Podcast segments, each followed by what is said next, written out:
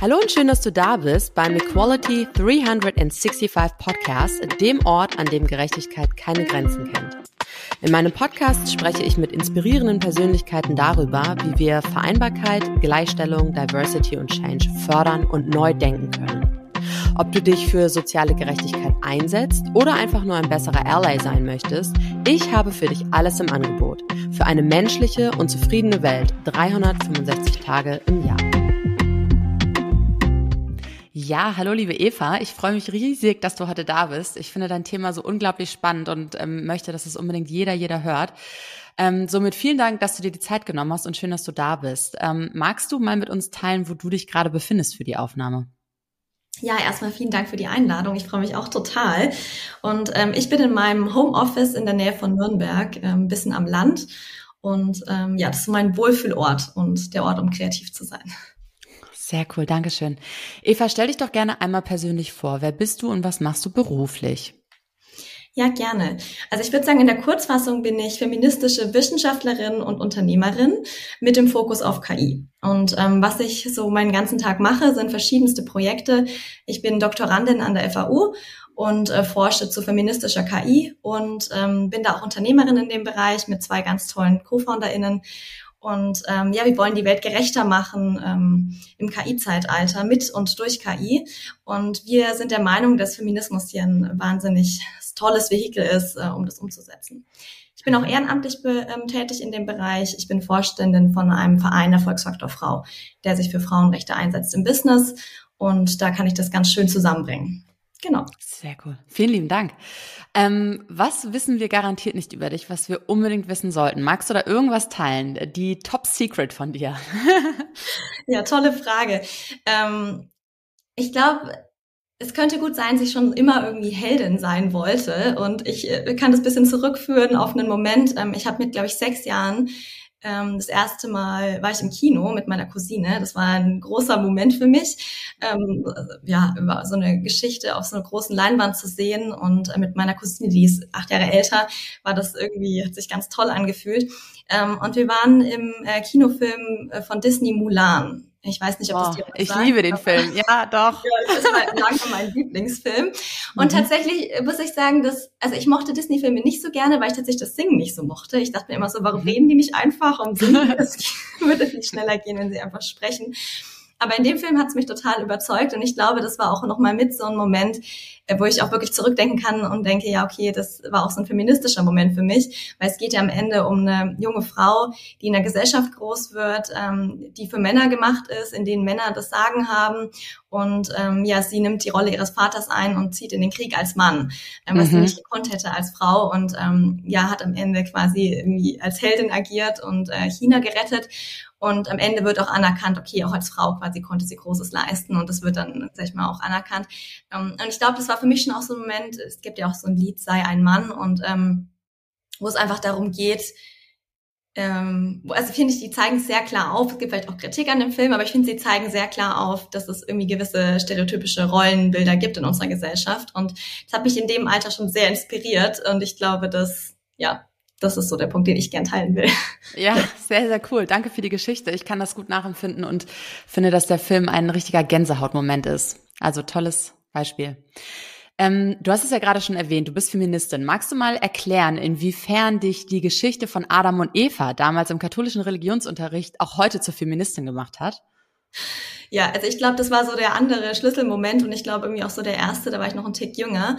Ähm, oder vielleicht ähnlich alt tatsächlich. Ähm, ich, genau, ich, ich war äh, im Grundschulunterricht. Ähm, ich weiß nicht, ich wohne in Bayern, da ist es vielleicht auch noch ein bisschen traditioneller, aber ich glaube, grundsätzlich gibt es ja noch sehr viel Religionsunterricht in, in deutschen äh, Grundschulen oder generell in Schulen.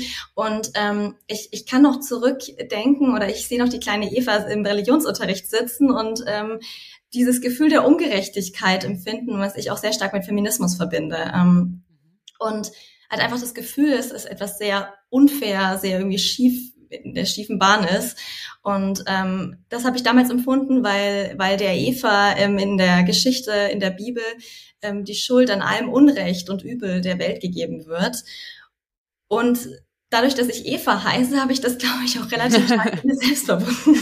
also, ja. Ich glaube, es geht mir auch immer noch so, weil als kleines Kind, ich weiß nicht, ich kannte jetzt nicht so viele Geschichten über eine Eva. Es gab auch nicht so viele Menschen, die Eva hießen in meinem Umfeld. Und deswegen, glaube ich, habe ich das einfach sehr stark mich selbst angesprochen und verantwortlich gefühlt ähm, mhm. oder verantwortlich gemacht gefühlt. Ähm, und ich fand das sehr zu Unrecht. Und ich glaube, ich habe damals schon erkannt, dass ähm, hier eine Geschichte erfunden wird oder geschaffen wird, eine, ein Narrativ, das Frauen ähm, ja die die Schuld zuweist äh, an, an, an Dingen, die sie eigentlich nicht äh, ja nicht tragen und ich glaube, was hier auch passiert, ähm, wenn ich so zurückdenke, hier wird an sich schon dieses Opferblaming gemacht. Ne? Also am Ende ja. Frauen sind eher benachteiligt in unserer Gesellschaft, ähm, aber es wird ihnen die Schuld gegeben. Also es wird quasi gesagt, hey, es ist richtig so, es ist Gott gegeben. Ähm, ihr habt quasi diese Schuld über uns gebracht und deswegen ist es auch in Ordnung, dass ihr quasi dem Mann unterstellt seid und so weiter. Mhm. Ähm, und das finde ich auch heutzutage noch eine sehr, sehr schwierige Geschichte. da kann ich mich ja. nicht identifizieren, aber ich muss auch sagen, ich danke da meinen Eltern auch ein bisschen, dass ich Eva heiße, weil immerhin ist zwar ein biblischer Name, aber ist zumindest die Böse in der Geschichte und sie hat die Welt nachhaltig verändert und geprägt und das äh, ja, sehe ich einfach mal als einen positiven äh, Aspekt, genau. Ja, sehr cool, Dankeschön. Ähm, was bedeutet denn Feminismus für dich? Wenn wir jetzt schon mitten im Thema sind, ne, dann können wir auch mal direkt ja. reinsteigen.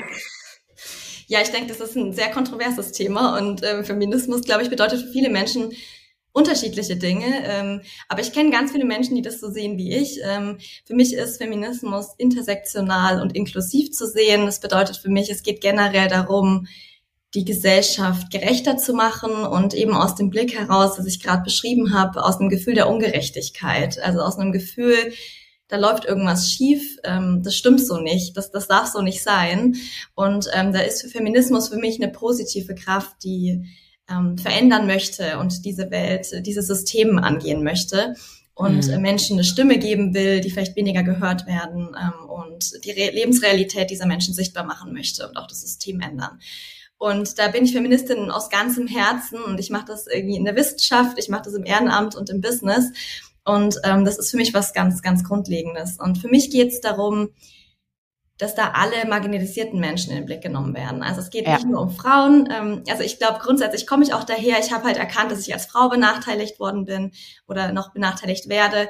Ähm, aber es ist für mich viel mehr. Und ich glaube, da hat Feminismus auch die Kraft, ähm, uns zusammenzubringen mit, mit, mit anderen Bewegungen, die ähm, die Welt verändern möchten. Also wenn ich zum Beispiel an die People of Color oder Queer Community denke, ähm, auch marginalisierte Menschen, ähm, die das System ändern möchten, weil es ungerecht ist. Und ich glaube, da hat Feminismus eine wahnsinnige Stärke, uns da zusammenzubringen. Und deswegen geht es im Feminismus für mich um all diese Menschen, weil wir grundsätzlich ein System bauen wollen, was einfach fairer für alle ist. Das ist für mich ja. Feminismus. Ja. ja, mein Herz schlägt gerade ganz hoch.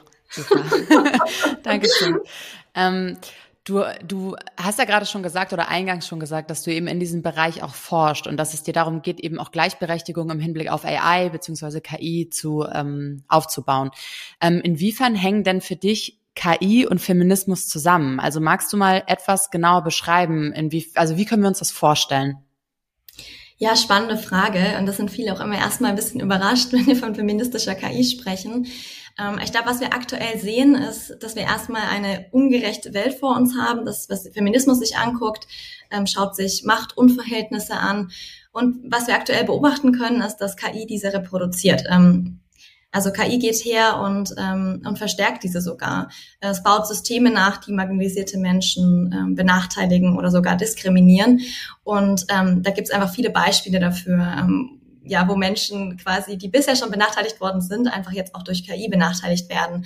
Ähm, schönes, kein schönes Beispiel, aber ein klassisches oder anschauliches Beispiel ist zum ja, Beispiel ja. eine KI, äh, die von Amazon eingesetzt worden ist im Recruiting. Die hat CVs gescreent und dabei Frauen aussortiert. Was daran lag, dass einfach Frauen viel weniger in der Datenbasis waren und ähm, aber es ist natürlich ein krasses Problem. Ja, wir haben zu wenig Frauen in, in der IT, wir haben zu wenig Frauen in der KI und wenn die dann auch noch aussortiert werden, ist natürlich ja. total ungerecht, ähm, aber auch, sag ich mal, schlecht, dadurch, dass wir irgendwie eigentlich die Welt anders verändern wollen. Ja. Beispiel ist zum Beispiel auch die Apple Card. Ähm, deren Systeme sind stark gebiased gegen People of Color und auch wieder Frauen. Ähm, sogar so stark, dass manche Frauen nur fünf Prozent vom Credit Limit von ihren, im Gegensatz zu ihren Ehemännern bekommen haben, obwohl sie gleiches Credit Rating und äh, Einkommen hatten. Also fünf wow. Prozent ist einfach Wahnsinn. Ähm, ja. Also das spiegelt natürlich auch historische ähm, ja Daten wieder, ähm, wo zum Beispiel People of Color deutlich weniger Chancen hatten, äh, Kredite zu bekommen, ähm, wo Frauen weniger Chancen hatte, Kredite zu, bekommen und am Ende sie deswegen auch viel schwieriger zurückzahlen konnten weil sie einfach die Gelegenheit viel weniger hatten.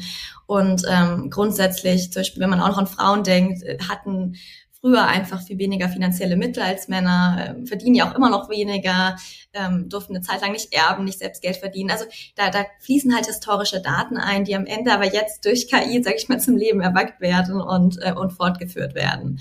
Und mhm. ähm, man sieht einfach sehr, sehr, sehr, sehr ja, anschaulich, ähm, dass das genau das, was wir eben schon früher hatten, äh, reproduziert wird.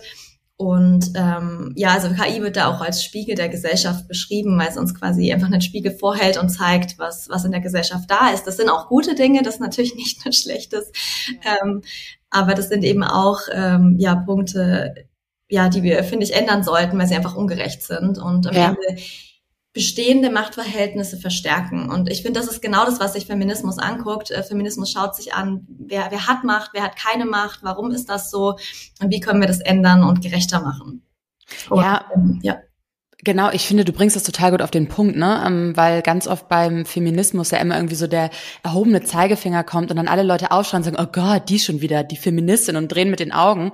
Und ich denke mir dann immer so, naja, also nee, so einfach ist es nicht. Das Einzige, was ja dadurch versucht wird, ist, wie du es gerade sagst, gleiche Chancen für alle zu bewirken und nicht zu sagen, die Frauen an die Macht, wir sind die Stärksten oder die Besten, das ist ja Quatsch, ne?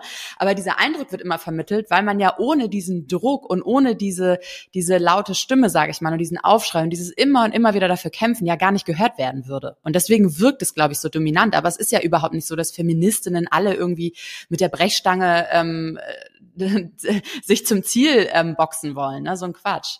Ähm, und im Übrigen finde ich dieses Thema auch genau deswegen so spannend, weil ich kann mir vorstellen, dass es vielen HörerInnen genauso geht wie mir, dass sie von diesem Thema als solches so noch gar nicht gehört haben. Weil wenn ich in meine Bubble schaue und ähm, Nachrichten zu KI und AI lese, dann ist es meistens, KI und AI wird unseren ganzen Arbeitsmarkt äh, positiv wandeln. Das ist eine totale Hilfe, es ist total toll, wir müssen es alle machen. Man hört nur solche Sachen und wenig eben von den Nachteilen, so wie es ja so häufig ist. Ne? Die wenigsten Leute hinterfragen ja Dinge auch einfach mal eigenständig und sagen, hm, warte mal, ist da vielleicht auch noch ein, ein kleiner, eine kleine Krux dran so. Und ähm, umso wichtiger finde ich, dass du da heute mal drüber sprichst und eben auch die eine Seite darauf leuchtest. Und trotzdem werden wir zum Ende ja auch noch mal auf die positiven Sachen kommen. Ne? Ähm, da hat sich mir jetzt so ein bisschen die Frage ähm, eröffnet, was können dann ForscherInnen tun, die sich für feministische Werte aussprechen und auch für soziale Gerechtigkeit einsetzen und engagieren. Ähm, also was können sie aktiv dazu beitragen, die Diskriminierung von marginalisierten Gruppen durch ein KI-System zu bekämpfen? Ich finde es eine sehr gute Frage und ich glaube, da gibt es nicht so eine ganz einfache Antwort. ähm, wäre das einfach, dann wäre es wahrscheinlich schon passiert. Ähm, aber ich denke, dass es eine sehr wichtige Frage ist, weil wir uns genau natürlich damit beschäftigen müssen und, und das ist ja auch genau das, was wir tun wollen. Ich glaube, den einen Punkt hast du schon angesprochen und das ist Awareness schaffen und Aufklärung, weil ich glaube, dass tatsächlich viele Menschen sich dessen nicht bewusst sind. Ich meine, es gibt das positive Narrativ, es gibt auch das negative Narrativ, aber das spielt dann meistens eher in Richtung, wir werden alle unsere Arbeitsplätze verlieren. Und irgendwie KI wird die Weltmacht irgendwie Herrschaft übernehmen. Ja. Ähm, will ich jetzt nicht ausschließen, aber es glaube ich gerade nicht. ist gleich gerade nicht das tatsächliche Problem, ja, weil wir einfach schon sehen, dass KI eingesetzt wird, die aktuell schon diskriminiert. Also das ist jetzt nichts, was wir uns in der Zukunft angucken müssen, müssen wir uns auch angucken, aber es ist halt tatsächlich gerade schon ein Problem. Ähm, also ich glaube, deswegen Aufklärung sichtbar machen, das ist schon ein sehr, sehr wichtiger Schritt. Da gibt's auch wirklich viele Initiativen, die was tun. Zum Beispiel Algorithm Watch äh, versucht mit Betroffenen zu sprechen, äh, versucht ähm, quasi Menschen zu identifizieren, die ähm, Diskriminierung erfahren haben durch Algorithmen, was aber oft nicht leicht ist, weil wir müssen sehen, ähm, am Ende weiß man, wissen wir oft gar nicht, wo ist KI drinnen. KI aus auch tatsächlich ein Begriff, der nicht ganz so leicht zu definieren ist. Was, ja. was ist genau KI? Ähm, und ja, also woher wissen wir zum Beispiel im Recruiting, ob KI zum Einsatz gekommen ist? Ja, das wissen wir im Zweifel nicht. Und ähm, das beginnt ja zum Beispiel auch schon in der Jobsuche. Also schon, wenn ich nach Jobs suche, werde ich vermutlich andere äh, Dinge angezeigt bekommen als ein Mann. Ja, zum Beispiel werde ich vermutlich weniger technische Vorschläge kriegen, weniger Führungspositionen und so weiter. Ähm, das ist quasi schon KI. Aber also es ist nicht so einfach zu sagen, erstmal als betroffene Person, da wurde überhaupt KI verwendet und dann ich wurde diskriminiert, ja, weil wie, wie, wie, wie stellt man das fest? Aber das ist, denke ich mal, also deswegen trotzdem großer Punkt, einfach auch Menschen zu sagen, hey, da kann Diskriminierung passieren. Ähm, und im Zweifel wendet euch zum Beispiel dann an Algorithm Watch oder an andere Initiativen. Ähm, ich denke, was auch extrem wichtig ist, ist mit den Betroffenen zu sprechen. Gerade wenn es marginalisierte Gruppen sind, sind es vielleicht auch Menschen, die nicht so stark äh, mit einbezogen sind bisher in Forschungen, in Entscheidungen, ähm, in, die, in der Politik. Ähm, wir sehen ja auch zum Beispiel, dass es noch viel zu wenig Frauen in der KI gibt. Ähm, und auch sonst natürlich eher privilegierte Menschen dort sind, äh, gut ausgebildete Menschen. Also ich denke, was ähm, für Personen sehr wichtig ist, die KI bauen, aber natürlich auch für ForscherInnen, dass sie eben solche Menschen in den Blick nehmen und ähm, sagen, hey, wer ist denn betroffen, wer ist denn vielleicht besonders ja irgendwie vulnerabel und wie kann man denn die in Forschung einbeziehen und denen eine Stimme geben. Dann ist natürlich extrem wichtig, auch in so einem ForscherInnen-Team Diversität zu fördern, ähm, generell zu gucken, wir haben einfach verschiedene Blickwinkel und wenn wir irgendwie alle gleich sind in so einem Team, dann ist das im Zweifel nicht gut. Ähm, nee. Und das ist in jede Richtung, wie du auch sagst, mit Frauen. Ich denke auch im Feminismus, wir brauchen da auch Männer. Ähm, wir brauchen Diversität. Deswegen, äh, ich denke auch, das ist ein sehr wichtiger Punkt. Also das ist eher was Grundlegendes, was vermutlich für, für eigentlich für jede Forschung sehr gut wäre. Ähm, dann ist es natürlich so, dass man KIs testen kann, ähm, also je nachdem, in welche Richtung eine Forschung geht, ob die zum Beispiel jetzt irgendwie auch wirklich eine KI bauen möchte oder ähm, irgendwelche Standards entwickeln will, kann man natürlich auch eine KI gut testen, äh, man kann auf Biases hin testen und so weiter. Mhm. ein Punkt ist natürlich auch, der vielleicht eher für Forscherinnen oder äh, und Forscher ähm, die, die, die vielleicht nicht so gut beeinflussen können, aber ähm, an sich ist sowas wie Fördergelder auch sehr wichtig. Also wo fließt am Ende Budget hin? Ähm, kann ich mir so eine Forschung leisten in dem Bereich? Äh, viel Forschung ist ja am Ende doch auch finanziert über irgendwie Fördermittel oder am Ende über, ähm, über Firmen. Ähm, deswegen, also ich bin zum Beispiel jetzt sehr frei in der Forschung, aber nicht jeder kann sich das vielleicht selbst aussuchen. Genau. Ähm, ich denke, man kann in Forschungskollaboration gehen mit verschiedensten Initiativen. Ähm, es gibt da auch ganz, ganz tolle internationale Initiativen, auch aus Afrika. Ähm, auch solche Menschen können sehr stark betroffen sein von KI, die wir jetzt im Westen äh, oder auch in China entwickeln, die vielleicht für People of Color nicht funktioniert oder einfach für deren Lebensrealität nicht. Und ich glaube wirklich, dieses Menschen zusammenbringen, auch interdisziplinär forschen ist ganz wichtig. Wir sind dann doch oft noch im Silos unterwegs äh, in der Wissenschaft ähm, ja, wo man irgendwie dann Paper zitieren muss aus dem einen Fachbereich. und ähm, die Frage ist, okay, wo kann man das jetzt veröffentlichen? Passt das überhaupt? Also ich denke auch hier interdisziplinärer Denken ist dann sicher auch wieder Diversität ähm, und über den Tellerrand blicken extrem wichtig. Und was ich auch sehr, sehr wichtig finde, ähm, deswegen zum Beispiel finde ich auch den Podcast ganz wundervoll. Ähm, ich denke, wir müssen am Ende die Wissenschaft auch nach außen tragen und nicht nur in den wissenschaftlichen Kreisen behalten, sondern das, das sind einfach Themen, die hier alle Menschen betreffen ähm, und potenziell, also potenziell auf jeden Fall. Und ich denke, dass deswegen ganz wichtig ist, dass wir nicht in unserer Bubble unterwegs sind, sondern auch sagen, hey, lass uns, ähm, lass uns diese, diese Risiken, aber auch die, die Vorteile, lass uns einfach diese, ja, ähm, dieses Wissen, was wir generieren, hier mit der Bevölkerung teilen. Wir werden im Großteil aber auch, auch finanziert von irgendwie Steuergeldern. Also lasst uns bitte auch die ähm, ja, Allgemeinheit davon profitieren lassen. Und natürlich auch Politik. Aber ich glaube, das ist so ähm, wieder, bringt mich zu dem Anfangsthema Awareness schaffen, nicht nur in der wissenschaftlichen Bubble, sondern auch, auch außerhalb. Ja. ja, super, super Impuls. Dankeschön. Ähm, du hast es gerade schon mal ganz kurz erwähnt. Magst du noch mal das Beispiel? Wir haben ja im Vorhinein schon mal gesprochen und ich weiß ja eben um dieses besagte Beispiel. Ich glaube, das war mit den ähm, mit POCs als Beispiel. Ne? Ähm, magst du da noch mal drüber sprechen? Also was genau ist mit diesem Gesichtserkennungsbeispiel im Hinblick auf KIs ähm, interessant für uns? Oder was sollten wir da verstehen? Genau, ähm, also Gesichtserkennung ähm, ist ein relativ ähm, kontrovers diskutiertes Thema. Ähm, zum Beispiel IBM hat auch, ähm, also hatte auch eine Gesichtserkennung und hat sie tatsächlich zu komplett, äh, komplett eingestellt.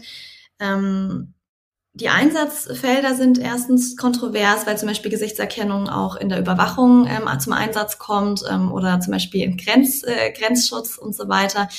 Ähm, Grund, Im Grundsatz ist zu sagen, dass da ein Name sehr wichtig, äh, Choi Buolumbini, die ähm, hat ja äh, sehr wegweisende Forschung betrieben. Sie hat festgestellt, dass, also sie, sie ist eine schwarze Frau, ähm, dass ihr Gesicht ähm, nicht erkannt worden ist von, äh, mhm. von Gesichtserkennungssoftware. Mhm. Und wenn sie sich eine weiße Maske quasi übergelegt hat, also die einfach nur völlig weiß war, dann wurde ihr Gesicht erkannt. Oh, ähm, wow. Also hat, ja. Ähm, ist ja absurd. Absurd. Ähm, und also sie hat da ähm, glaube ich, auch sehr viel in die Wege geleitet, um, um, um das Thema Awareness zu, zu steigern, um auch diese Systeme zu verbessern. Aber ähm, Genau, und, und sie hat das erstmal wirklich mal bemerkt. Und ähm, ich glaube, das zeigt auch dieses Thema Diversität ist extrem wichtig, weil ich mich dann schon frage am Ende, ob hier ähm, People of Color mit dabei waren, wenn dieses System entwickelt worden ist. Und ähm, ja. insbesondere auch beim Testen, dass man nicht, dass man das nicht bemerkt. Also wir sehen, dass ähm, solche KI-Systeme gerade für weibliche People of Color extrem schlecht funktionieren. Also ich glaube 30 Prozent oder so Missklassifizierung, was wirklich, also oder gar nicht Erkennung des Gesichts, was vermutlich daher kommt, dass ähm, ähm, dass einfach viel zu wenig äh, von diesen Personen in der Datenbasis waren. Ja, also es, am besten werden weiße Männer erkannt und dann gibt es verschiedene Abstufungen hin bis zu schwarzen Frauen, die am schlechtesten erkannt werden. Und ähm, das ja, das, das, das, das hat im Zweifel schon gravierende Folgen. Also ich denke zum Beispiel jetzt an, an ein Handy, also wenn ich jetzt ein Smartphone, ich, also ich kann mein Handy mit meinem Gesicht entsperren, funktioniert mhm. gut. Ähm, ich habe aber eine, äh, eine Freundin, die ist aus dem Nahen Osten und die kann mit ihrem Gesicht auch das Handy von ihrer Schwester entsperren und andersrum. Ah, okay, wow. Äh, in dem Fall, okay, vielleicht nicht so schlimm, wenn es die Schwester ist, ähm, aber vielleicht will man trotzdem nicht, dass äh, ja das Handy einfach so entsperrt werden kann. Und ich glaube, in dem Moment ist das vielleicht ja noch ein Stück weit ein lustiger äh, äh Fall. Aber wenn man jetzt an Überwachung denkt, äh, in den USA wurden zum Beispiel schwarze Männer ähm, un ähm, also die, die, die hat nichts getan, aber sie wurden missklassifiziert von, von Gesichtserkennungssoftware als ähm, Straftäter und die wurden ähm, tatsächlich äh, ins Gefängnis gesteckt und angeklagt. Die haben am Ende, also die mussten dann ihre, ihre Unschuld quasi beweisen, um, um nicht verurteilt zu werden. Und dann zeigt es schon, welche gravierenden Auswirkungen sowas haben kann. Ähm, und also ich glaube, ähm, es kommt ja auch Regulierung ähm, auf der EU-Ebene zu KI die, die haben quasi Gesichtserkennung auch als Hochrisiko eingestuft und ein Stück weit auch verboten. Allerdings nicht, in der, nicht im Grenzschutz. Und wenn ich auch hier dran denke, im Grenzschutz, also gerade wenn wir jetzt an Flüchtlinge denken, sehr vulnerable Menschen, die auch ähm, ja häufig nicht gut erkannt werden, ja, weil sie eben wenig in der Datenbasis sind, dann ist das schon sehr schwierig. Also ich glaube mhm. grundsätzlich, ähm, ja, grundsätzlich ist Gesichtserkennung da einfach ein ganz schwieriges, äh, ganz schwierige KI, die ja zum Beispiel jetzt für, für, für Handy-Entsperrung ähm, vielleicht ganz cool sein kann. Für gewisse Menschen, wo es gut funktioniert, aber auch sehr schwierig. Ich finde das total erschreckend und bis gruselig, muss ich ehrlich gerade sagen. Ähm, du hast gerade kurz den AI-Act, glaube ich, angesprochen, ne? Also die ähm, von der EU auferlegten Richtlinien zum Thema Gesichtserkennung. Wieso werden die gerade ähm, im Grenz, also an der Grenze quasi, soll das weiterhin bestehen bleiben und überall sonst nicht mehr? Wieso? Also weiß man, was der Grund dafür ist? Weil gerade da würde man ja eigentlich sagen, wenn die Gesichtserkennung nicht richtig funktioniert oder nicht alle Gruppen richtig einschließt oder in Anführungsstrichen richtig erkennt, dann macht das ja eigentlich gar keinen Sinn, weil dann ist es ja jetzt schon vorprognostiziert, dass es einen Fehlalarm geben wird. Also ich, ähm, ich denke, das sind politische Gründe. Also der AI-Act grundsätzlich, der möchte ja auf EU-Ebene äh, KI regulieren und möchte zum einen, sage ich mal, also ich glaube, es soll zum einen ein Stück weit Innovation fördern. Ähm, also es soll den, den Standort EU ähm, auch für KI attraktiver machen und zum anderen soll das aber auf Basis von gewissen, würde ich mal sagen, Werten passieren. Also es wird hier auch ähm, einiges eingeschränkt und, und KI soll ähm, ja, also Unternehmen sollen da gewissen ähm, Regeln folgen, die aktuell so einfach noch nicht da sind. Und da ist, da geht die EU erstmal einen sehr, würde ich sagen, progressiven Weg oder auch einen wichtigen Schritt in, hin einfach hin zur Regulierung von KI, weil das gibt es bisher weltweit noch nicht. Also da sind mhm. wir dann die Ersten und da wird auch ein gewisser Brussels-Effekt äh, erhofft, erwartet, der so ein bisschen bei der DSGVO auch eingetreten ist, dass an sich alle Firmen, die quasi in der EU ähm, KI herstellen oder einsetzen. Äh, da mhm. die Regulierung fallen und ähm, das bedeutet natürlich auch, dass die ganzen großen Konzerne auch, äh, aus China oder auch gerade USA auch hier in dem Fall ähm, ja unter dieses Gesetz fallen würden, was vermutlich schon einen gewissen ähm, Effekt haben kann. Aber es gibt natürlich auch die Stimmen, die sagen, ist ähm, wird schwierig, weil Innovation wird gestoppt und wir sind nicht wettbewerbsfähig und so weiter. Ähm, aber zu deiner Frage, ähm, also es reguliert nicht nur Gesichtserkennung, tatsächlich sind gewisse Gebiete ausgenommen ähm, von dem Gesetz und das ist zum Beispiel die Grenzkontrolle und ich glaube auch Polizei. Ähm, ja, die ist aus gewissen sicherheitspolitischen oder sonst welchen Gründen ausgenommen. Kann ich nicht mhm. ganz so genau sagen, ähm, finde ich aber auch sehr schwierig. Ja? Also beim Ende mhm. stimme ich dir voll zu, dass das kann ein großes Problem für gewisse Menschen sein, gerade in dem Kontext. Aber ich denke, das zeigt halt auch einfach ein bisschen, dass die EU gerade ähm, ja, dass Grenzkontrolle und, und Abschottung da vielleicht manchmal gerade das äh, Mittel der Wahl sind.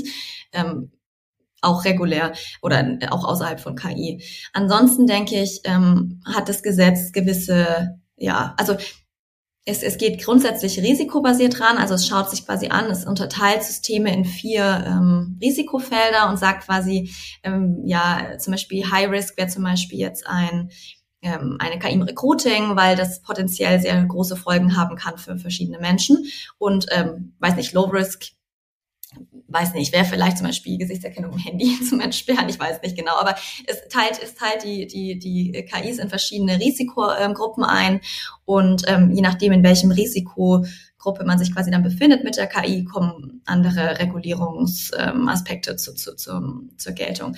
Was, was leider bisher ähm, im bisherigen Vorschlag nur ähm, freiwillig drin ist, ist das Thema, was wir vorhin hatten, Diversität, also zum Beispiel sich anzugucken, ähm, wer am Ende ähm, im Design und äh, Entwicklung von KI-Systemen eingebunden ist, ähm, wie divers diese Menschen sind, ist leider nur freiwillig, sich das anzugucken und zu tracken, was ich sehr schade finde, weil ich glaube, das hat einen Rieseneffekt darauf, wie am Ende eine KI aussieht und auch ähm, zum Beispiel Barrierefreiheit äh, für Personen mit, äh, mit, mit Behinderung ähm, ist bisher ist freiwillig und auch, und das ist, glaube ich, auch ein riesiger Punkt, ähm, die, der, ähm, die, die Nachhaltigkeit oder ökologischer Fußabdruck ist auch freiwillig. Und wir wissen, dass KI extrem viel ähm, ja, Energie verbraucht, extrem ähm, ja, energieineffizient ist. Und das ist auch ein bisschen traurig, würde ich sagen, dass, dass da nichts äh, Verpflichtendes ist, dass man das nicht tracken muss oder angeben muss, wie viel KI wird denn, äh, wie viel Energie wird denn verwendet. Zum Beispiel jetzt, wenn ich an ChatGPT denke, wir haben ja keine Ahnung, wie viel zum Beispiel eine Suchanfrage da an Energie verbraucht. Ja, das, aber sowas ist ja an sich ein interessanter Effekt und vielleicht würden sich dann NutzerInnen auch überlegen, ob sie da jetzt alles eingeben oder auch nicht, ähm, weil man weiß ja einfach nicht, was es verbraucht. Deswegen glaube ich, ist das Gesetz an sich mal ein guter erster Schritt. Ähm, und ich glaube, da geht die EU auch einen, ähm, ja, einen guten Weg, aber wir wissen auch noch nicht, was am Ende rauskommt, weil es ja noch nicht der letzte finale Entwurf. Und wie du auch gesagt hast, es hat gewisse Lücken, die ähm, ja nicht optimal, würde ich mal sagen, sind. Hm.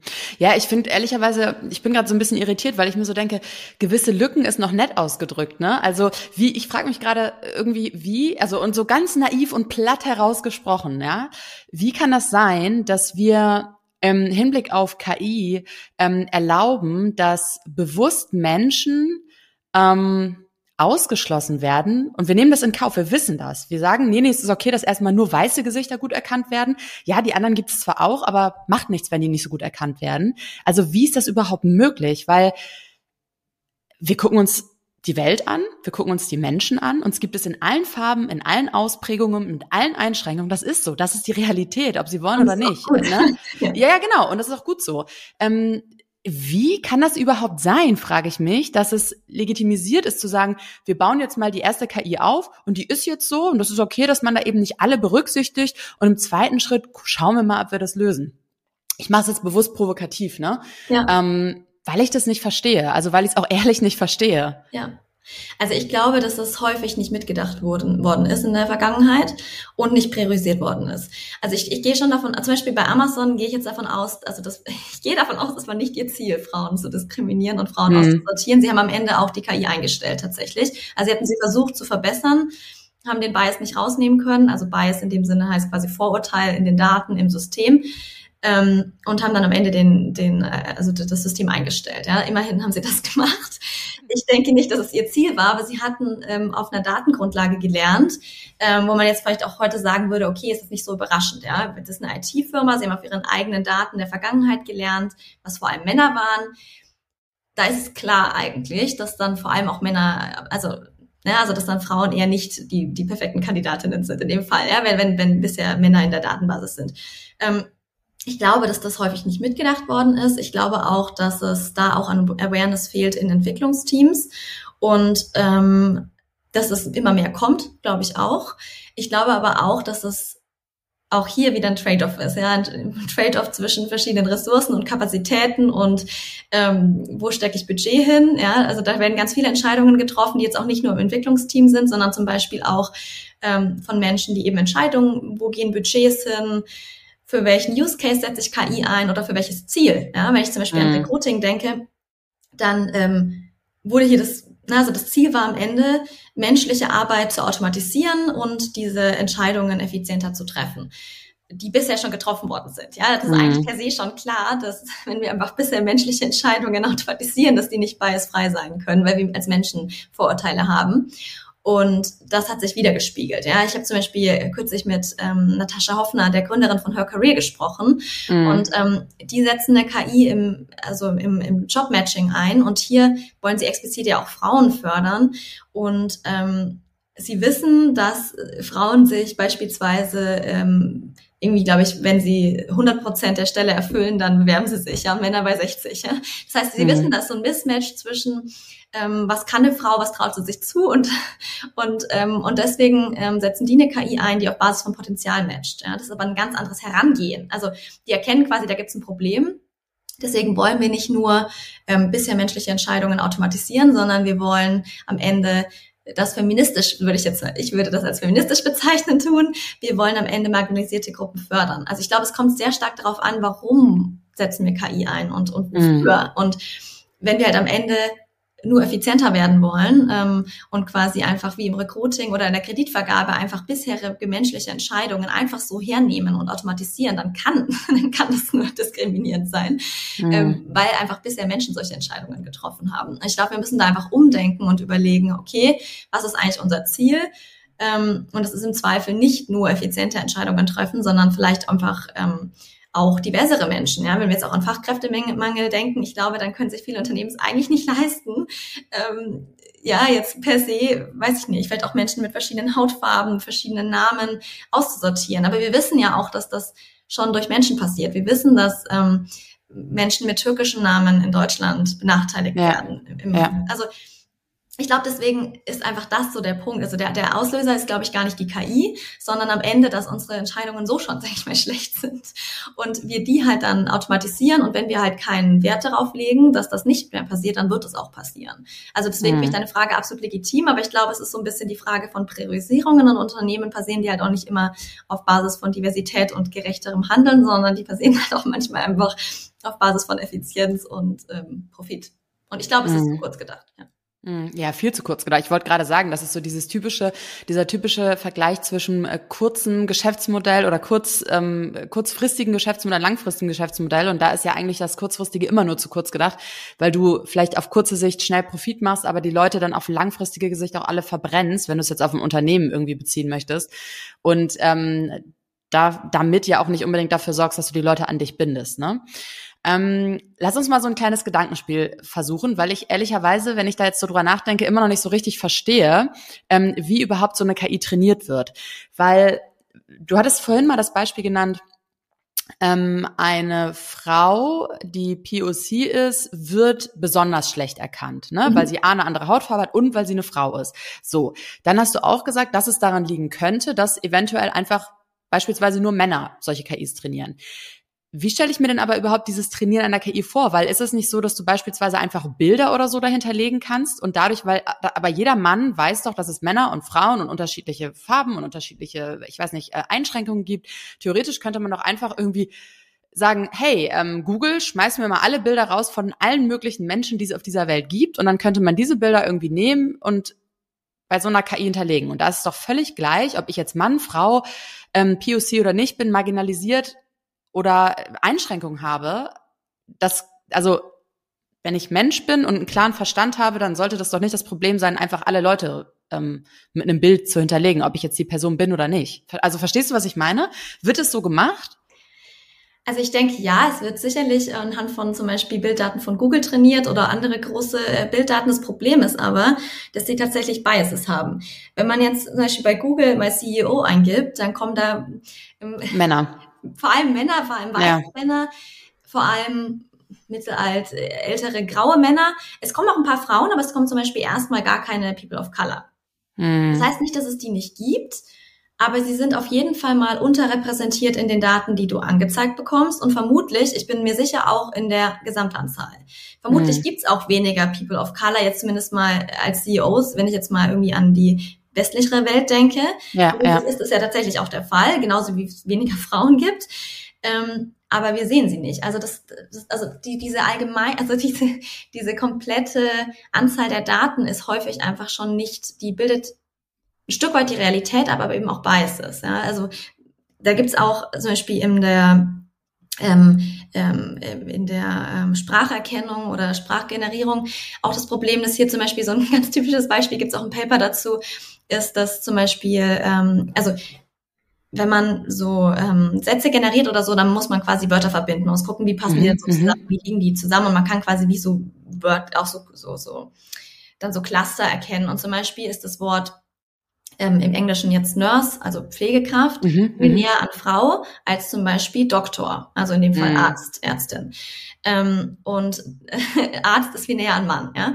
Das heißt, dass, dass die Wahrscheinlichkeit, dass, dass jetzt eine KI oder generell, wenn ich das auch suchen würde bei Google, dass das ein Mann als Arzt ähm, klassifiziert werden würde, ist viel höher als eine Frau. Ja? Also mhm. diese ganzen und das ist auch in unserer, ähm, in unserer Welt, glaube ich, noch, das ist ein Stereotyp. Es sind eher Frauen Krankenschwestern, wenn ich jetzt mal mit dem älteren Wort spreche. Da sehen wir vielleicht auch eher Frauen in diesen Pflegeberufen, ist wahrscheinlich auch ein Stück weit Realität. Ähm, aber diese Biases sind hinterlegt. Und wenn wir ähm, also ich, ich finde auch, wenn du gesprochen hast mit diesen allen Menschen, ich, ich habe ja kürzlich einen TED-Talk gehalten und da hatte ich ein Beispiel reingebracht. Ähm, Unsplash ist eine, ist eine große äh, Datenbank oh, ja. für, mm. für, Fotos. Bilder. Ja. Und ich habe da das Wort Mensch eingegeben. Und das mag jetzt auch mit ein Übersetzungsproblem sein, ich weiß es nicht, aber wenn man bei, Men bei Unsplash Mensch eingibt, dann kommen nur ausschließlich Männer. Ausschließlich. Es sind nur ja. Männer. Es also es ist sogar zum Beispiel auch ein Mann scheinbar mit Down-Syndrom dabei und ein Stück weit auch Diversität in Bezug auf Alter und Hautfarbe, aber mhm. vor allem sind es weiße junge Männer, weiße junge gut aussehende Männer oder so, aber es sind gar keine Frauen und es sind gar keine Kinder. Mhm. Gar nicht. Also das ist ich, echt gruselig. Ich zweimal nachladen lassen. Ähm, mag jetzt vielleicht auch mit ein Übersetzungsproblem sein, aber wenn ich eine KI auf sowas trainiere, dann ist die einfach schlecht, ja. Deswegen es gibt, denke ich, Bilder, aber es ist auch eine Frage der Repräsentation, weil wenn ich, ähm, wenn zum Beispiel bei Gesichtserkennung, da sind sicherlich auch Bilder von schwarzen Frauen dabei gewesen, aber einfach viel weniger. Ähm, also die, die, die, die Repräsentanz war anders, ja. Und wir haben vielleicht auch viel weniger Fotos von, von Menschen mit Behinderung oder von, weiß nicht, indigenen Bevölkerungen. Ähm, also die Frage ist ja auch, wo nehme ich diese Daten her und von wem habe ich am Ende mehr? Also wenn ich am Ende viel, viel mehr Bilder von weißen Männern habe, wird es trotzdem am Ende die KI anders mehr trainieren, ja. Deswegen mhm. sind Daten absolut grundlegend. Es ist aber auch nicht so leicht, einen repräsentativen Datensatz zu generieren und überhaupt zu haben, weil KIs lernen mit, mit, mit sehr, sehr vielen Daten im Grundsatz. Und es ist daher ähm, ja erstmal schwierig, überhaupt einen Datensatz zu haben, der groß genug ist. Und da gehen, glaube ich, viele dann auch den, den Weg der kleineren Barrieren und nehmen halt, was da ist. Weil wie, wie, wie schafft man plötzlich einen Datensatz, der ausgeglichen ist? Und am Ende, wer kann sagen, dass er jetzt ausgeglichen ist? Ja?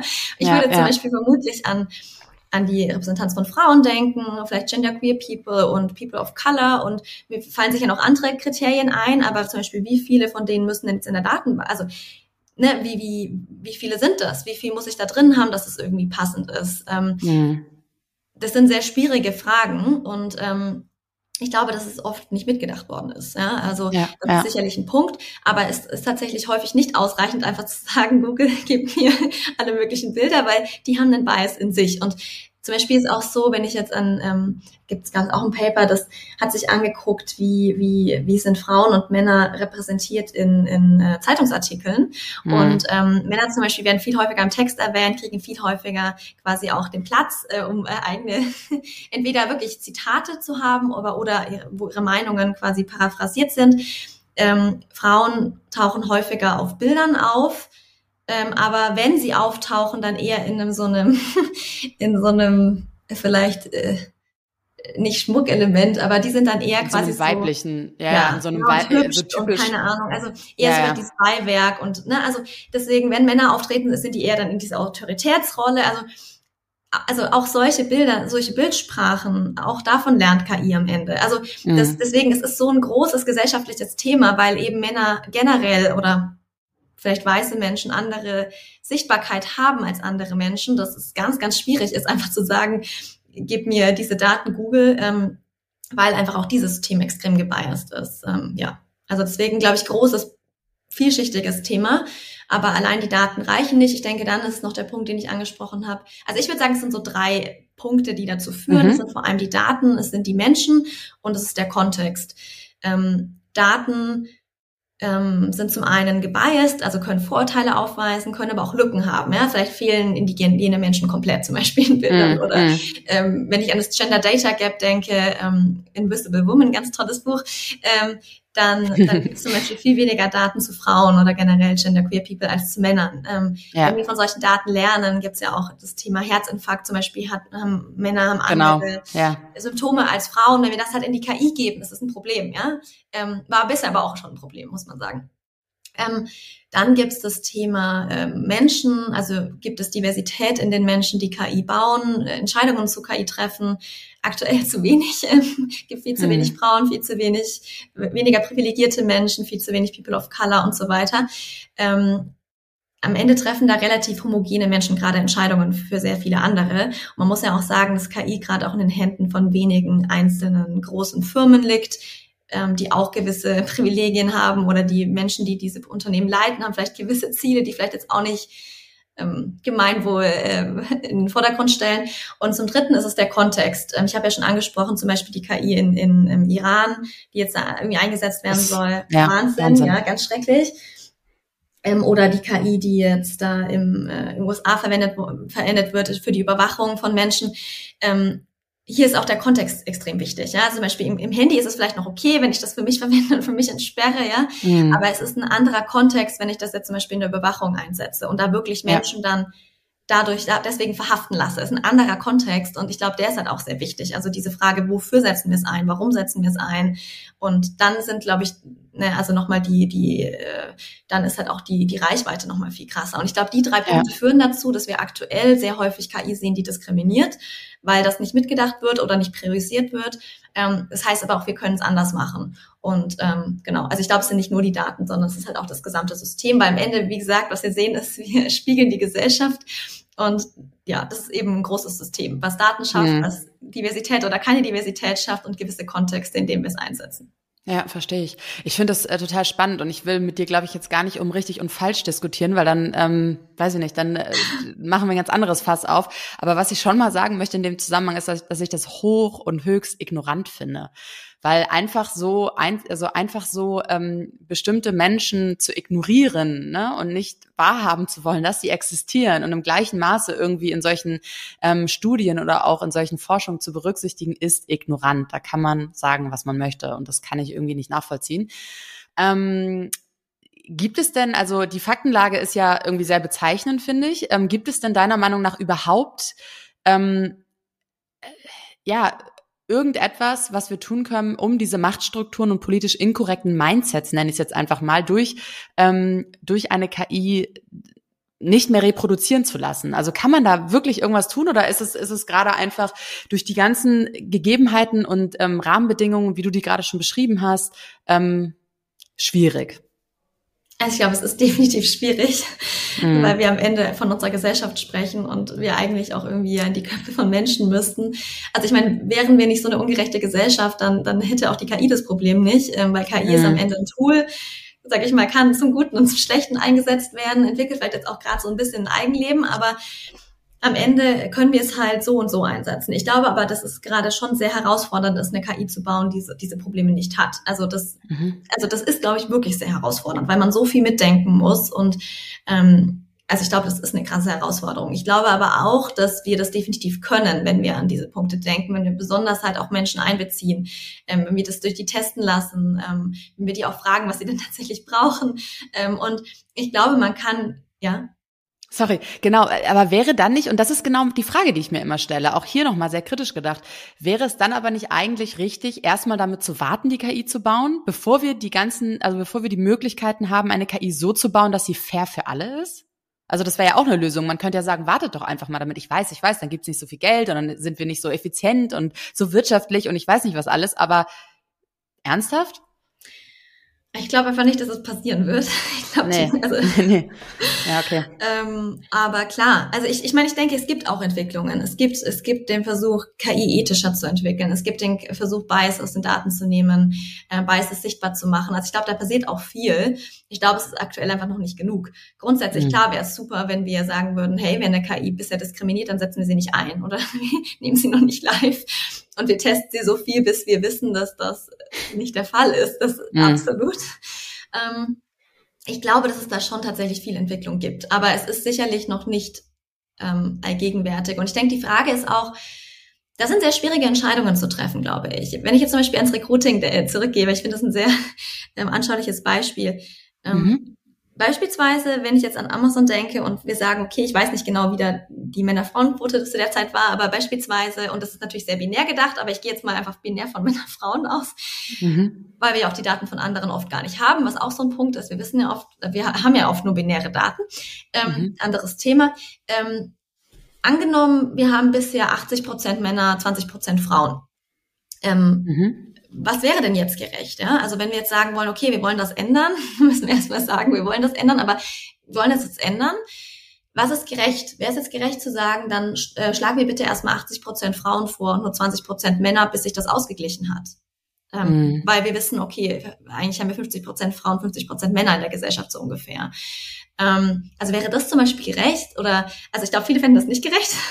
Mhm. Ähm, ich glaube, ich finde es schon relativ gerecht, aber ähm, also ich naja, glaube zumindest doch, ich finde schon, also ich finde, es wäre gerecht, wenn man es so lange machen würde, bis es auf einem Level ist und dann sagt, und jetzt sind wir gleich quasi, ne? Also jetzt sind wir an so einem Even Point und jetzt können wir damit aufhören und das wieder ähm, variabel laufen lassen oder so. Also zumindest wäre das ein Gedanke. Genau, aber ich glaube, es ist trotzdem, also ich finde, ich glaube, du merkst, wie, wie schwierig das ist. Ja, erstmal musst du ja, das durchbringen in der Firma und ist am Ende auch nicht so leicht. Oder zum Beispiel, wenn ich jetzt an People of Color denke, wenn ich an Menschen mit Behinderung. Also es gibt so viele Attribute, die wir reindenken müssen, wo wir auch wirklich entscheiden müssen dann, ähm, wie stark wollen wir dies repräsentieren. Ja, und man muss natürlich trotzdem auch fairerweise sagen, es gibt einfach weniger Frauen, die irgendwas mit IT machen. Ähm, mhm. der, also deswegen gibt's auch viele gute Frauen in dem Bereich, aber es gibt natürlich mehr Männer, ja.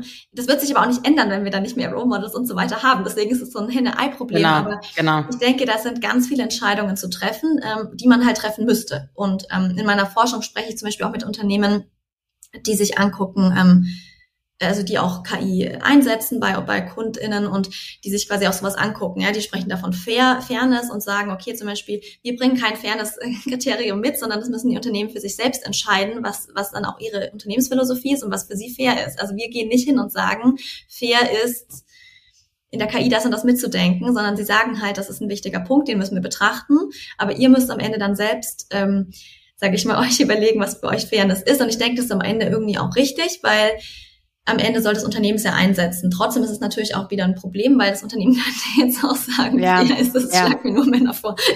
Also du drehst dich, genau, man dreht sich im Kreis und ich verstehe das total. Ne? Also das ist, ich verstehe total, dass es ultra schwierig ist. Genau deswegen reden wir darüber. Ja. Und genau deswegen stelle ich auch diese provokativen, kritischen Fragen, weil ich das halt so ähm, ja, weil ich schon auch so ein bisschen natürlich dafür sensibilisieren möchte und auch da, da, dazu inspirieren oder motivieren möchte, dass man auch mal um die Ecke denkt. Ähm, weil es ist nicht immer alles so, wie es dargestellt wird. Man kann auch mal hinterfragen und überlegen, okay, was wäre wenn? Oder Stell dir vor, du wärst in den in der Position Absolut. und du würdest einfach nicht erkannt werden über ja. so eine Gesichtskontrolle ja. oder du würdest ähm, angeklagt werden aufgrund einer Gesichtskontrolle, die falsch läuft. Also ja. das ist ja krass. Und weißt du, deswegen, also mir ist bewusst, dass man das nicht von jetzt auf gleich verändern kann und dass es auch wahrscheinlich äh, ja Jahrzehnte dauern wird, ja, oder vielleicht auch nie richtig auf den Punkt kommen wird, dass es wirklich Chancen für alle birgt. Ähm, aber ganz im Ernst, ich finde, dieser Kampf muss trotzdem gekämpft werden. Absolut. Und das einfach hinzunehmen und zu sagen, ja, das äh, dauert alles zu lang und wir können eh nichts verändern, das ist auch keine Wahl. Und das ist auch nicht der richtige Weg, glaube ich.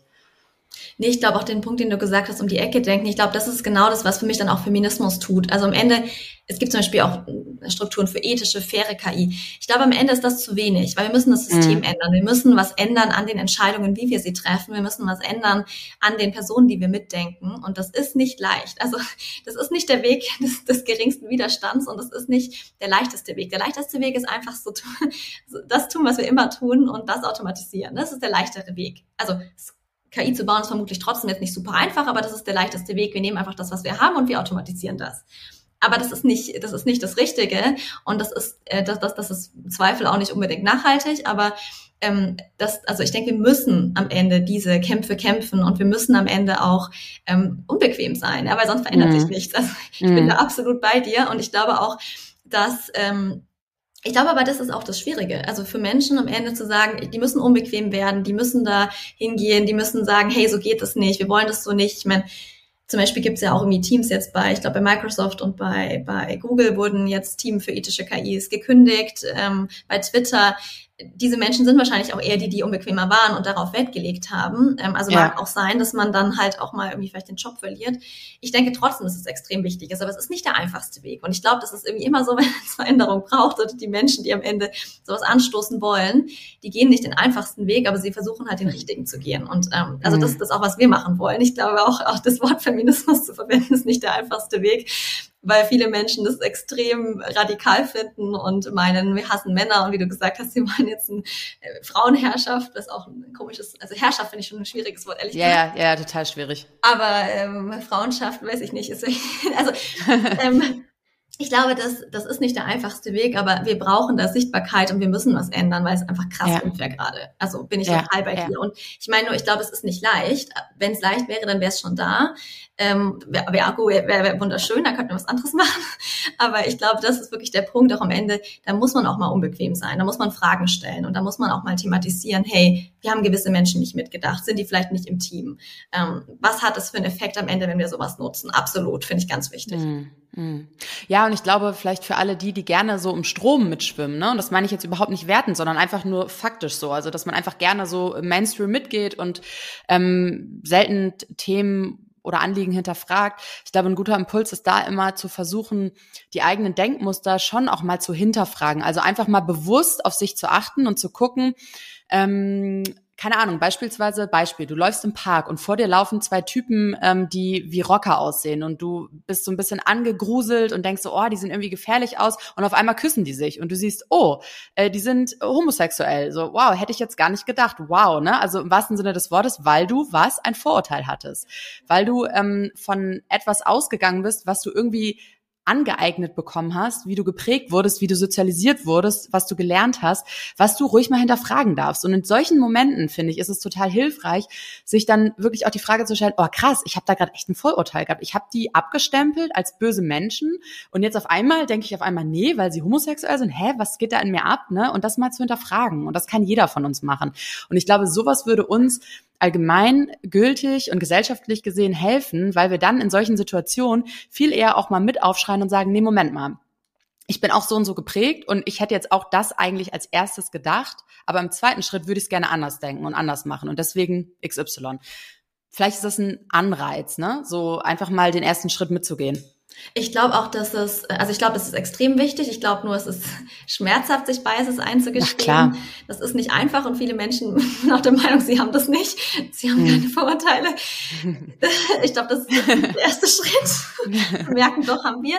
Und ich meine, ich finde das auch, also ich finde das schlimm, wenn man am Ende merkt, okay, oder wenn ich, wenn ich in mir merke, jetzt hatte ich einen rassistischen Gedanken, ich finde das schlimm, hm. ich mag das nicht. Ja. Und ja. Ähm, das ist nicht, das ist absolut nicht schön. Wir verbinden mit Rassismus schlechte Menschen und am Ende wollen wir die nicht sein und wir sollen mhm. natürlich keine RassistInnen sein, aber ich glaube, am Ende ist es, gehört einfach ein Stück weit zu uns. Es gehört zu unserer Sozialisierung. Wir müssen das halt erkennen und am Ende ja was dagegen tun. Und ich glaube auch hier tatsächlich ähm, kann KI uns helfen. Also ich würde sagen, KI kann am Ende, das ist dieser Spiegel, aber wir haben, also wir haben die Chance, dadurch, dass wir nicht gerne selbst Biases haben und sie auch nicht gerne in uns erkennen, haben wir die Chance zu sagen, okay, schau mal, KI hat einen Bias. Und mhm. Das fällt uns viel leichter. Und am Ende dann zu reflektieren und zu sagen, okay, das liegt aber nicht an der KI, sondern es liegt eigentlich an uns, mm. ist ein Schritt, den wir, glaube ich, leichter gehen können oder als zu sagen, okay, wir sind von vornherein. Ähm, und ich glaube, das ist ein großer, das ist eine große Chance am Ende. Also dieses, das zum Beispiel, das jetzt bei Amazon so aufgetaucht ist, zeigt ja auch, dass die bisher gebeißte Entscheidungen getroffen haben. Das zeigt, dass da viel zu wenig Frauen sind, ja. Und im Ende, glaube ich, diesen Rückschluss dann auf sich selbst zu schließen, der ist extrem wichtig. Also deswegen kann ja, auch KI ja. am Ende helfen, wenn wir das bemerken und dann sichtbar machen und auflösen, kann uns das helfen, tatsächlich unsere eigenen Biases zu erkennen. Und natürlich ja. können wir auch am Ende KI nutzen, um diversere Entscheidungen zu treffen, weil wenn ich jetzt wieder ans Recruiting denke, wir könnten ja auch sagen, hey, KI schlag uns mehr Diversität vor, ja? Und dann merke ich vielleicht, hups, die habe ich vorher gar nicht gesehen, weil die habe ich schon vornherein aussortiert. Also vielleicht sind das mhm. aber auch ähm, potenziell super MitarbeiterInnen. Und ich glaube, auch hier können wir KI tatsächlich, wenn wir sie dafür nutzen wollen, ja, können wir sie auch so einsetzen, dass sie uns am Ende diverser denken lässt. Und ich glaube, das mhm. ist die riesige Chance, warum wir auch von feministischer KI sprechen, dass wir eben dieses Narrativ umdrehen und sagen, hey, ähm, wenn wir KI anders bauen, dann kann sie uns tatsächlich auch als Gesellschaft diverser machen. Mhm. Macht sie aktuell nicht, vermutlich in den meisten Fällen, aber wenn wir sie anders bauen, wenn wir sie feministisch bauen, wenn wir daran denken, dann, dann kann sie am Ende auch das, ähm, ja, die Biases von Menschen auflösen und deren Entscheidungen diverser machen. Und, und am Ende können wir ja auch ähm, KI einsetzen, um zum Beispiel, ich habe vorhin das Beispiel genannt, äh, pot auf Potenzial rekrutieren. Ja, wir können das aber auch nutzen, um irgendwie Menschen, marginalisierten Menschen vielleicht Bildung näher zu bringen und so weiter. Ja. Also man hat auch ganz, ganz, ganz viele Use Cases, wo KI extrem feministisch, extrem diversitätsfördernd sein kann und genau den Menschen helfen kann. Und ich glaube, das ist auch was, ähm, was für mich dann auch so das Positive daran ist. Ich glaube, aktuell ist sehr viel KI ähm, jetzt von dem Gesichtspunkt eher negativ, aber wir können sie auch andersrum nutzen. Und ich glaube, das ist einfach die riesige Chance, die wir auch haben. Ja, das ist ein wunderschöner ähm, Abschluss äh, zu diesem Thema, beziehungsweise auch ein wunderschön positiver Abschluss zu dem Thema. Vielen lieben Dank, Eva. Ich finde den Appell großartig. Ähm, magst du mir zum Ende noch sagen, mit wem du gerne mal Abendessen würdest, egal ob tot oder lebendig? Ja, ich finde, das, das ist immer nicht so eine leichte Frage, aber ich habe mir tatsächlich gedacht, ich würde gerne, ich, ich habe letztens Zeit, ich schaue mal so gerne, ich schaue mal gerne äh, so geschichtliche Dokus an und ich finde Cleopatra ganz, ganz ja. ein bisschen länger tot. Ähm, aber ich finde, die war in, in, in, zu einer Zeit eine Frau, eine Königin, ähm, wo das überhaupt nicht an der Tagesordnung war. Und mm. die hat mhm. sich ähm, ja in, einem, in einer völligen Männerdomäne durchgesetzt und hat am Ende dann, die ist dann irgendwie vielleicht auch dem Krieg oder der Macht den Männern zum Opfer gefallen, aber hat am Ende auch hier quasi ihren eigenen Weg gewählt. Und ich würde sagen, sie ist auf jeden Fall eine Heldin für mich. Die ist äh, toll und ich würde gerne mit ihr sprechen und erfahren, wie sie, ähm, ja, wie sie am Ende sowas gemacht hat. Und vielleicht ein bisschen äh, mehr an heute gedacht, finde ich Michelle Obama auch ganz toll, weil ich finde, ja. sie hat eine wahnsinnig tief positive Energie und ist Mega. eine unglaubliche, ganz, ganz tolle Frau. Ja. Ja, bin ich ganz bei dir. Ich bin auch ein Riesenfan. Ähm, und hier kommt noch eine Frage meiner letzten Gästin an dich. Ähm, wenn wir eine Sache deutschlandweit verändern können, um dem Thema Gleichstellung näher zu kommen, was würdest du auf die Straße bringen? Ich glaube, da bin ich jetzt gebiased. Also ich würde, ich würde definitiv eine feministische KI entwickeln, die ähm, die, die Diversität fördert, die im ähm, Grundsatz, wenn ich jetzt irgendwie vielleicht an Google denke, die am Ende hier, wenn ich CEO eingebe, ähm, die hier ganz viele diverse Menschen zeigt, ähm, die es vielleicht einfach werden können, die vielleicht das Potenzial dazu haben, CEO zu werden. Ich möchte da auch jüngere Menschen sehen, ich möchte weibliche Menschen sehen, ich möchte diverse Menschen sehen, People of Color, ganz, ganz unterschiedliche Menschen. Das würde ich wollen, weil ich glaube, am Ende dann können wir unsere, unsere, unsere Welt äh, gerechter machen und das ist das, was wir tun wollen. Ja. Mega cool. Ich hoffe, dass ganz viele Investoren das jetzt gehört haben und auf dich aufmerksam geworden sind und dich anschreiben, Eva. Ich drücke dir die Daumen. Ähm, magst du noch eine, eine Frage an meinen nächsten Gast oder die nächste Gästin weitergeben? Ja, mich würde tatsächlich interessieren, ähm, wie, wie deine nächste Gastgästin äh, damit umgeht, wenn sie am Ende Gegenwind erfährt und ähm, weil sie sich für ein Thema einsetzt, was, was extrem wichtig ist und was am Ende aber auch nicht immer leicht ist und wie sie das tut. Und ich finde das, weil das ist was, was, was mich auch beschäftigt, wie, wie können wir am Ende gegen Barrieren, äh, gegen Gegenwind klarkommen und das am Ende positiv tun. Und was, was nimmt, was ist quasi der Mut, der diese Menschen äh, dazu leitet und was, was bewegt sie dazu? Wow, Dankeschön. Eva, ich ähm, bin total inspiriert von deinem Wissen, ähm, von diesem kritischen Gespräch. Ich finde das total spannend, eben das ganze Thema AI und KI auch mal von der anderen Seite zu beleuchten und darüber zu sprechen und eben auf Probleme und Baustellen aufmerksam zu machen. Und ähm, ja, vielen lieben Dank für den Einblick und ähm, für den Ausblick. Schön, dass du da warst. Vielen Dank. Das war schon wieder für heute. Wenn dir diese Episode gefallen hat, dann abonniere meinen Podcast und unterlasse mir gerne eine Bewertung. Bis zum nächsten Mal. Merci und bye bye.